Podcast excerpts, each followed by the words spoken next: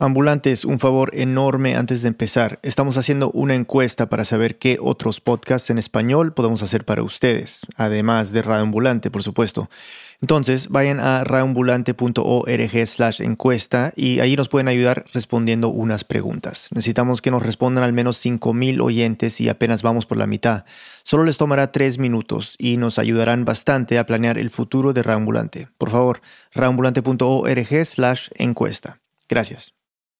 Bienvenidos a Radio Ambulante desde NPR, soy Daniel Alarcón. Ok, comencemos con un poco de historia, el periodo especial en Cuba. Normalmente esa frase se usa para referirse a esos años difíciles que vinieron justo después de la caída del muro de Berlín, en 1989. A esa época, después de que la Unión Soviética colapsó, le quitó los subsidios a Cuba y la isla cayó en una larga depresión económica. Pero si lo vemos de otra manera, el periodo de historia contemporánea cubana, que en realidad sí ha sido especial, extraordinario, diferente, fue la era que vino justo antes, los 70s y los 80s.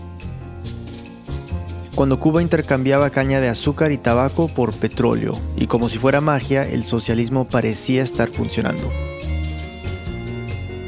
Esta es Carla Suárez, ella se acuerda bien de esta época. Yo crecí en los años 70, nací en el 69, finales del 69, y, y los recuerdos que yo tengo de esa época, la verdad que son muy buenos.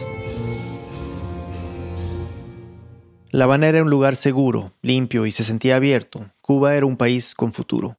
Yo soy de la generación que vivió, digamos que la década de oro, si se le puede llamar, de, de la postrevolucionario, ¿no? Antes de seguir, salgamos de unas cuantas cosas primero. Sí, había un embargo y sí había escasez y límites y libretas de abastecimiento y el régimen de Castro era autocrático y a los disidentes los encarcelaban o en algunos casos les hacían cosas peores. Sí, todo eso. Pero la amenaza inminente de un holocausto nuclear había bajado y había buenos colegios y un sistema de salud envidiable y muchos en Cuba sentían que había un sacrificio compartido. No era un paraíso, pero nada que ver con los años duros que vendrían. Quiero que entiendan a lo que me refiero, entonces hablemos de un aspecto bastante cotidiano de cualquier niñez, los juguetes, un elemento clave de la infancia, ¿cierto? Si creciste en Cuba durante los 70s y los 80s, antes de que llegaran los años más crudos, los niños tenían derecho a juguetes.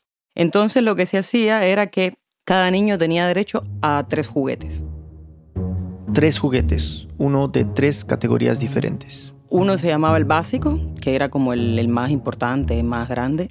Otro se llamaba el no básico, que era mediano así. Y el otro era el dirigido, que era un juguetico simple, ¿no? Básico, no básico, dirigido.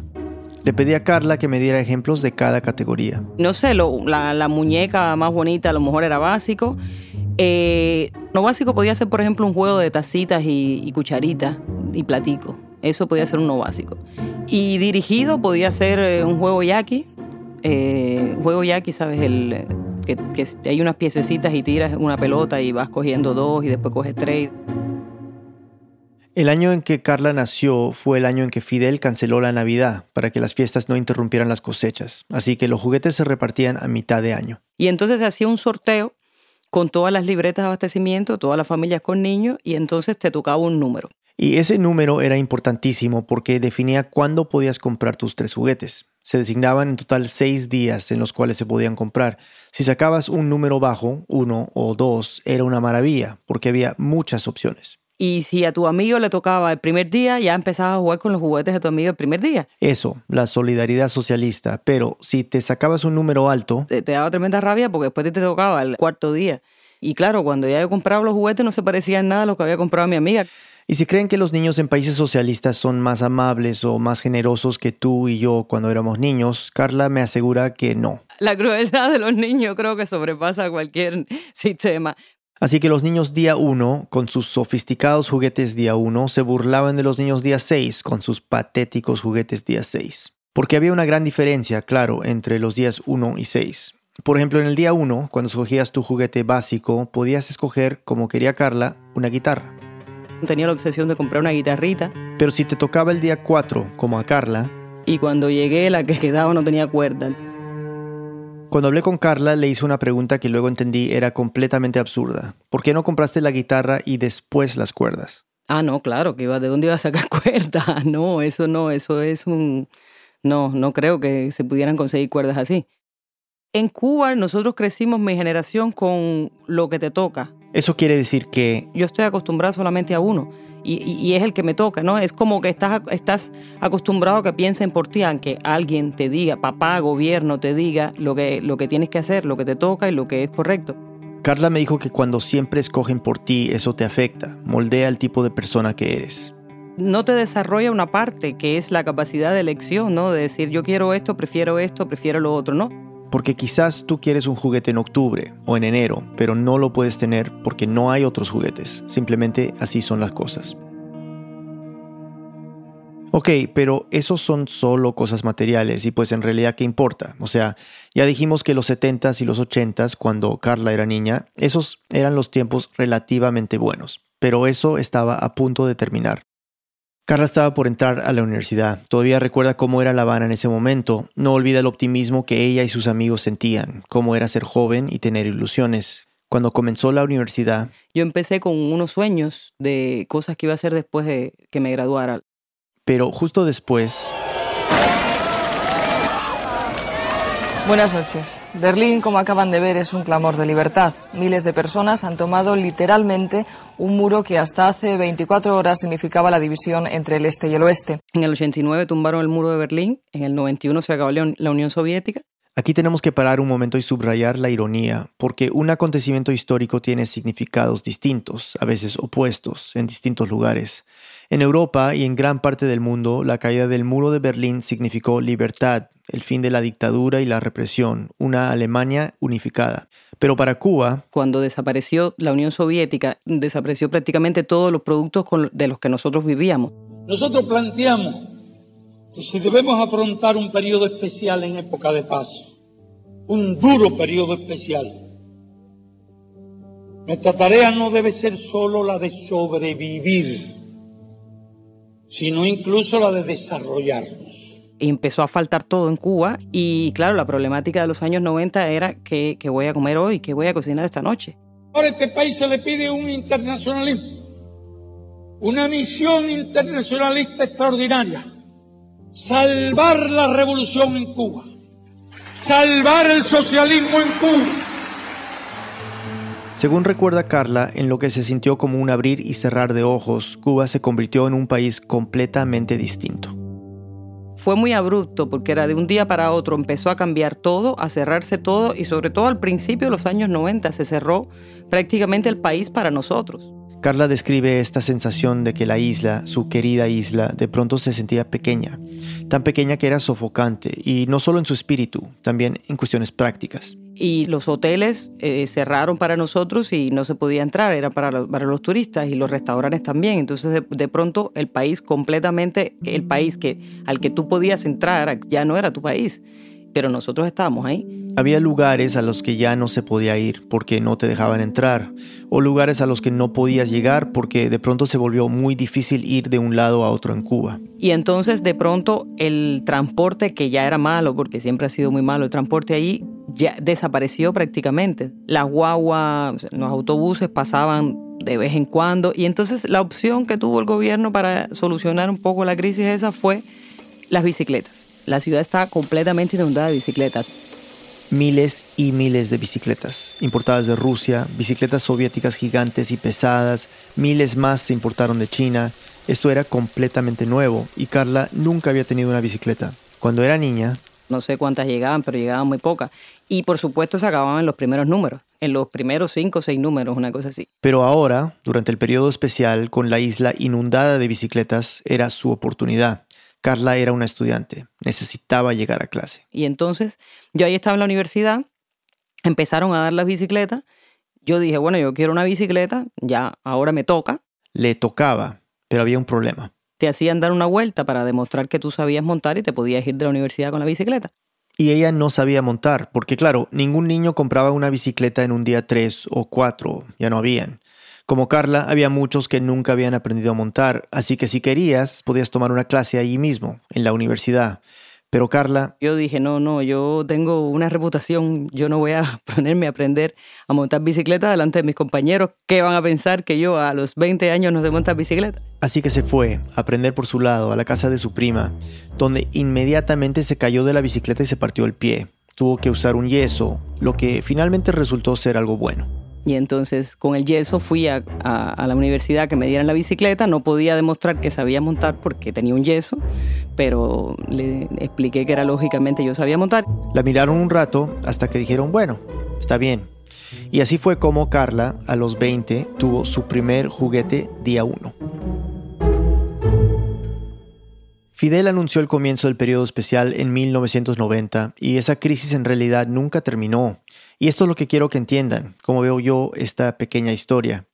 Cuando te encuentras en un momento de transición, cuando sientes que tú, que tu país se está despidiendo de algo sin realmente saber bien de qué, cuando sientes miedo de lo que viene, a veces encuentras paz en los lugares más inesperados. Carla consiguió su bicicleta, una amiga le enseñó a montarla y poco a poco empezó a explorar la ciudad con su nuevo juguete podías pedalear por las calles así y no sé, y sentir el viento y, a veces me encantaba, por ejemplo, cuando llovía, porque ahí llueve, en el Caribe llueve de pronto y, es, se va a caer el mundo y a los 15 minutos se acabó. Y eso me encantaba, eso me, me así era como una liberación, ¿no? Y me relajaba muchísimo. Porque en Cuba, en los noventas, el mundo se te empezaba a cerrar tus opciones, que no eran muchas, se sentían incluso más reducidas y era tan poco lo que estaba bajo tu control, tan poca tu autonomía personal. Pero tú seguías con lo tuyo, viendo qué iba a pasar sin poder ignorar el colapso que venía.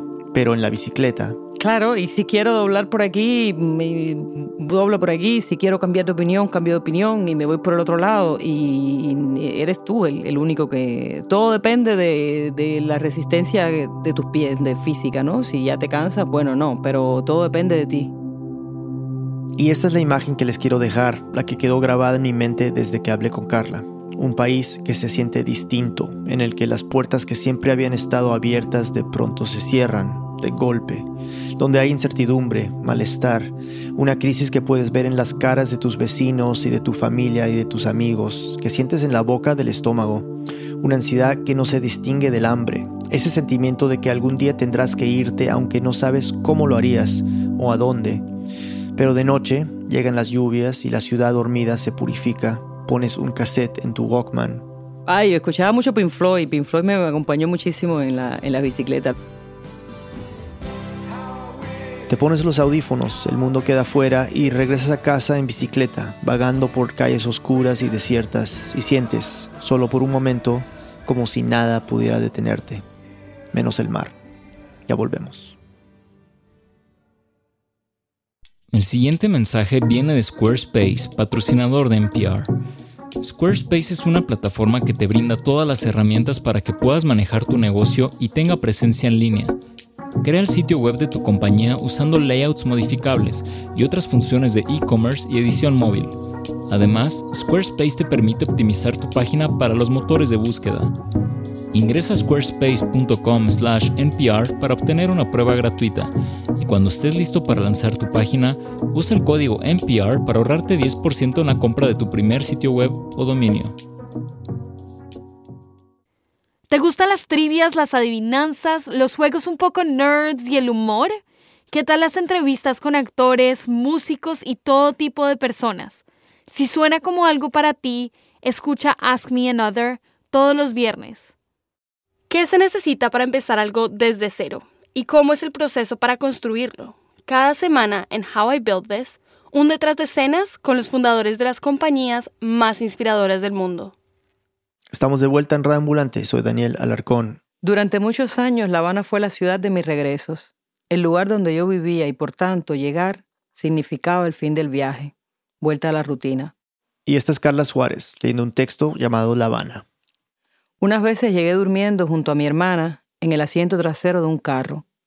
Otras desembarcaba donde me dejara el camión y la ciudad se convertía en los rostros de la gente mirándonos como si volviéramos de la guerra ellos barbudos y nosotras despeinadas, flacos todos, con la ropa sucia y muchas veces rota, con las mochilas llenas de fango y los cuerpos apestando a días de carretera. Aunque solo gracias a las miradas extrañas y algún comentario al llegar a casa, nos dábamos cuenta de que el perfume colectivo que nos acompañaba en los montes o en las cuevas, en la ciudad se llama simplemente peste. La Habana era la normalidad. la pausa entre aventura y aventura, el centro del mundo, de nuestro limitado mundo de isleños. Era el aprovechar los días que quedaban de vacaciones para reunirnos a rememorar el viaje y a contarles a los otros, y estuve allí, hice esto, y el peligro, y allí no vuelvo o allí tengo que volver. Era pasar en limpio mis diarios escritos en libretas maltratadas por el viaje para leérselos a todos, algún día, para que no se nos olvidara quién hacía la fogata para cocinar, quién llegaba siempre de primero, quién protestaba, quién cargaba su mochila de cosas en principio inútiles que luego nos servían para seguir andando, quiénes hacían las crónicas del viaje, quiénes éramos. Escribir sobre todo para eso, para que no se nos olvidara quiénes éramos y dónde habíamos estado. La Habana era la vida de todos los días, el punto de partida para el siguiente viaje, el ombligo. Pero La Habana para mí es además otra cosa. Es la ciudad donde yo nací, donde he vivido la mayor parte de mi existencia. Es mi barrio y la alegría de sentirme grande porque me dejaran cruzar sola la avenida 41 para visitar a mi amiga de infancia. Es mi hermana inventando una coreografía para bailar juntas. Es mi casa repleta de los libros de mi madre. Todas las historias del mundo escondidas en los libreros y en los discos de acetato. Es mi padre, con unos prismáticos, enseñándome las constelaciones en la azotea de mi edificio. Y ellos dos, con mapas y diseños, casi enloquecidos, tratando de hacerme comprender que el túnel de La Habana pasa por debajo de la bahía que es una obra de la ingeniería civil, que entra por un lado y sale por el otro. Mis padres desesperados ante mi lógica infantil de no creer en lo que no puedo tocar.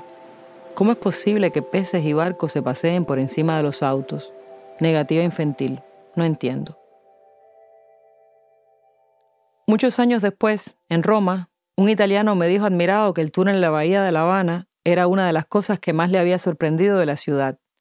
Yo sonreí, entonces saqué mi mapa y expliqué. En La Habana hay tres túneles.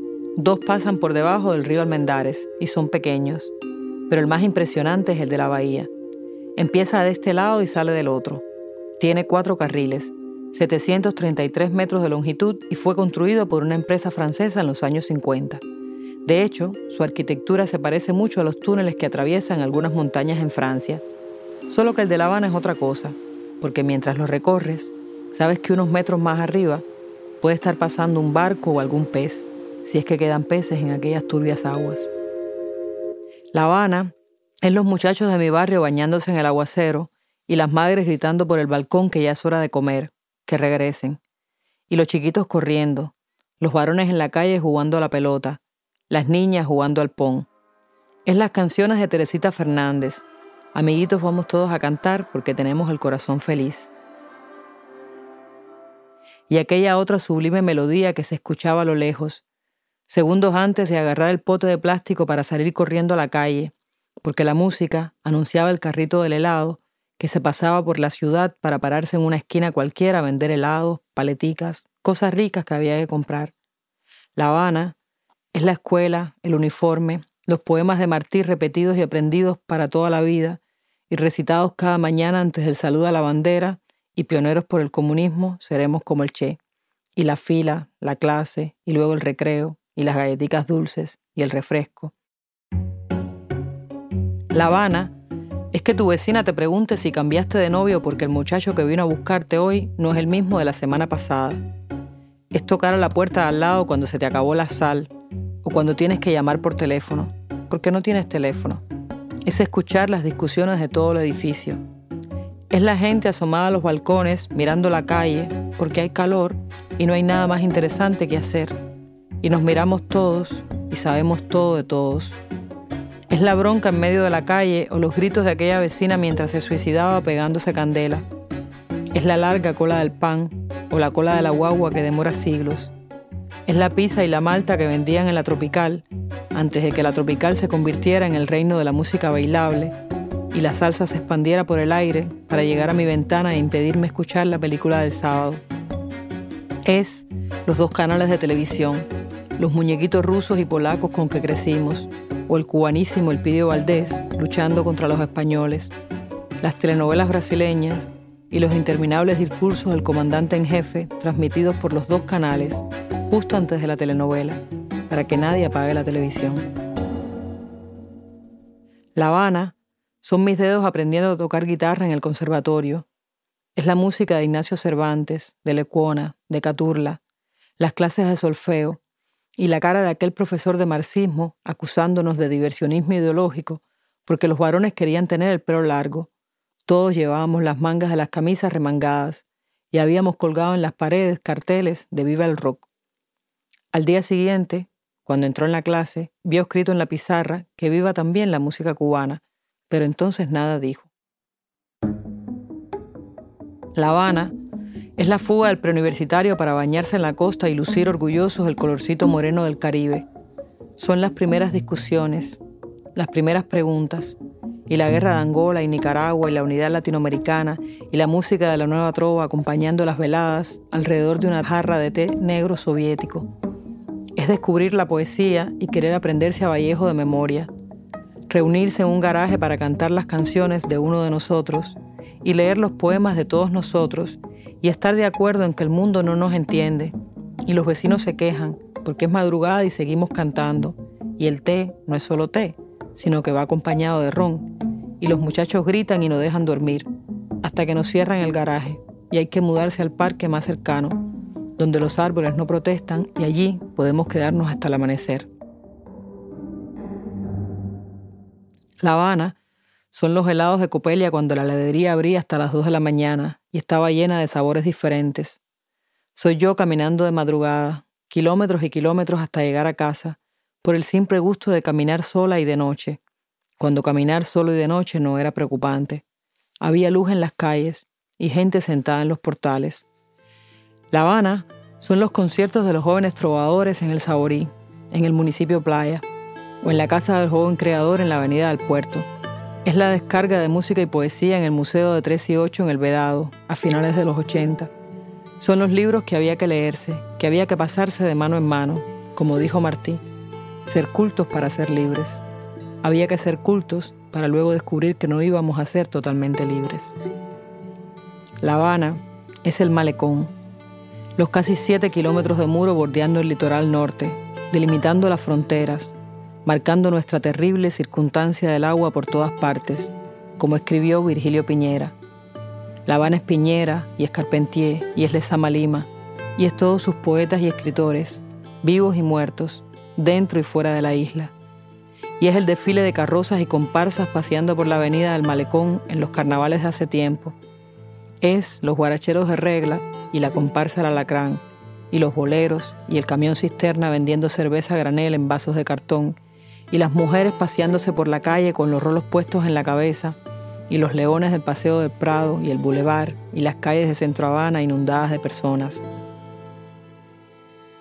La Habana, para mí, es la Universidad Politécnica donde estudié, tan apartada de la ciudad, tan llena de números y de madrugadas en el centro de cálculo, y exámenes y trabajos extraescolares en la construcción o en el campo, y preparaciones militares y festivales de cultura, es salir de allí para esconderme en la Biblioteca Nacional a leer una novela de Cortázar, o para escuchar a un trovador en el Museo de Artes Decorativas, o para estudiar en la Alianza Francesa. Es el patio de María y sus conciertos del rock más nacional y más underground. Es el Festival de Cine Latinoamericano, las carreras de un cine a otro para ver todas las películas, las fiestas con mucho ron, los amigos. Soy yo cantando en la galería de 23 y 12 convertida en corista en un concierto en el Teatro Carlos Mars. Es todos los sueños de aquellos años con tanto movimiento y tanto querer hacer, porque el tiempo nunca alcanzaba. La Habana es el desconcierto del año 1989, cuando tumbaron el muro de Berlín y cuando luego la madre Unión Soviética cortó el cordón umbilical por donde llegaba prácticamente todo. Es descubrir otra ciudad de la noche a la mañana y tener que acostumbrarse es el cierre de todas las tiendas, las muchas horas sin luz eléctrica, el agua con azúcar para desayunar y las bicicletas convertidas en el único medio de transporte. Es como si al amanecer alguien te despertara bruscamente, sin delicadeza, el caos, la implosión del país. Es la ciudad abierta de piernas al turismo, la ciudad donde poco a poco nos convirtieron en gente sin tierra, no en extranjeros, porque para ellos era la ciudad y su poca luz eléctrica y sus hoteles y sus restaurantes. Para nosotros era La Habana simplemente, pero era, aún así era seguir soñando y reunirse con velas para leer poesía y cantar canciones y discutir de política y beber cualquier cosa. Ya no te ruso, por supuesto, y mucho menos ron cubano, que era para el turismo internacional. Para nosotros, era la ciudad que nadie iba a quitarnos, aunque no pudiéramos entrar en sus hoteles, aunque tuviéramos que comer lo mismo todos los días y remendar la ropa y hartarnos de todo. La Habana es, o son, mis amigos muertos a destiempo, demasiado pronto según la cronología lógica de una vida cualquiera, cuando, como si no bastara con tu crisis, Habana, tuve que acostumbrarme a sus ausencias y a recorrer en bicicleta el cementerio Colón, tan hermoso, tan cinematográfico, con todas sus esculturas y yo buscando una lápida que alguien se robó para vender más tarde a sobreprecio. La Habana. Eres agosto de 1994. Eres el desorden, la gente gritando en la calle, rompiendo vidrieras, los helicópteros volando por encima de ti. Eres el malecón donde tantas veces nos sentamos a conversar y a beber y a terminar la noche, donde tanta gente se sienta a tomar el fresco del mar. Eres el malecón convertido en embarcadero para decir adiós a los que se iban con las balsas construidas en casa. Eres la explosión y luego la calma, el ojalá que llegues, que te vaya bien y mándame dinero. Eres la sonrisa amarga, Pioneros por el comunismo, seremos como el Che, sí, extranjeros.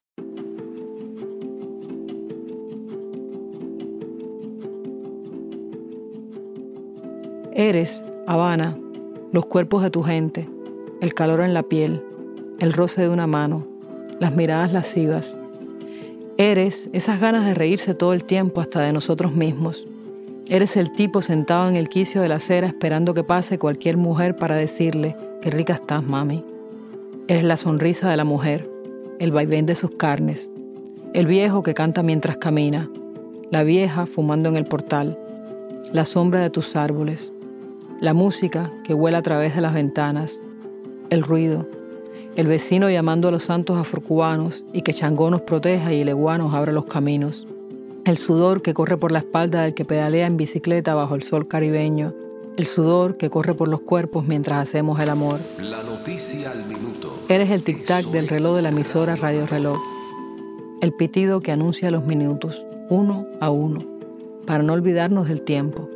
Son las 5 de la mañana en La Habana, Cuba, y cada minuto son apenas 60 segundos cayéndonos encima.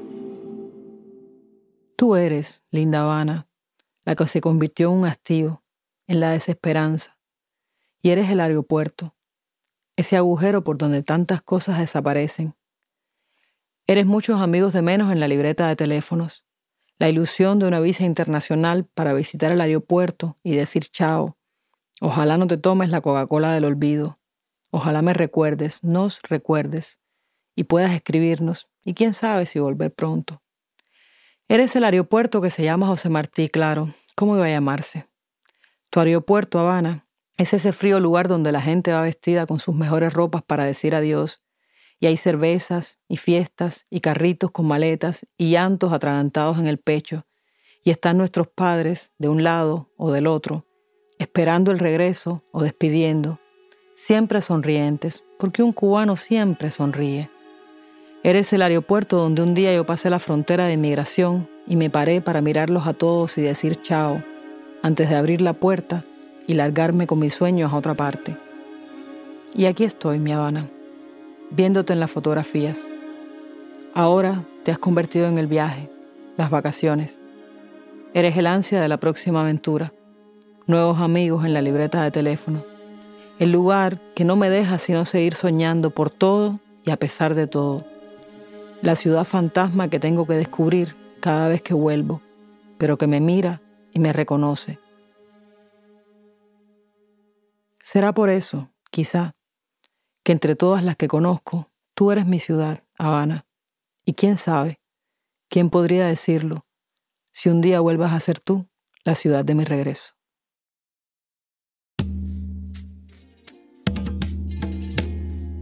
Carla Suárez es novelista. El ensayo La Habana se publicó inicialmente en francés en el libro Cuba, Los Caminos del Azar. Aparece en español en El Hijo Héroe, publicado en el 2017. Carla vive en Lisboa. Este episodio fue producido por mí y editado por Camila Segura. La traducción es de Camila y de Victoria Estrada. La mezcla y el diseño de sonido son de Remy Lozano y Andrés Aspiri. Esta historia se presentó por primera vez en nuestro show en vivo en Washington en septiembre del 2018. El equipo de Radio Ambulante incluye a Lisette Arevalo, Gabriela Brenes, Jorge Caraballo, Andrea López Cruzado, Miranda Mazariegos, Patrick Mosley, Laura Rojas Aponte, Barbara Sawhill, David Trujillo, Elsa Liliana Ulloa, Luis Fernando Vargas, Silvia Viñas y Joseph Zárate. Carolina Guerrero es la CEO. Radio Ambulante se produce y se mezcla en el programa Hindenburg Pro.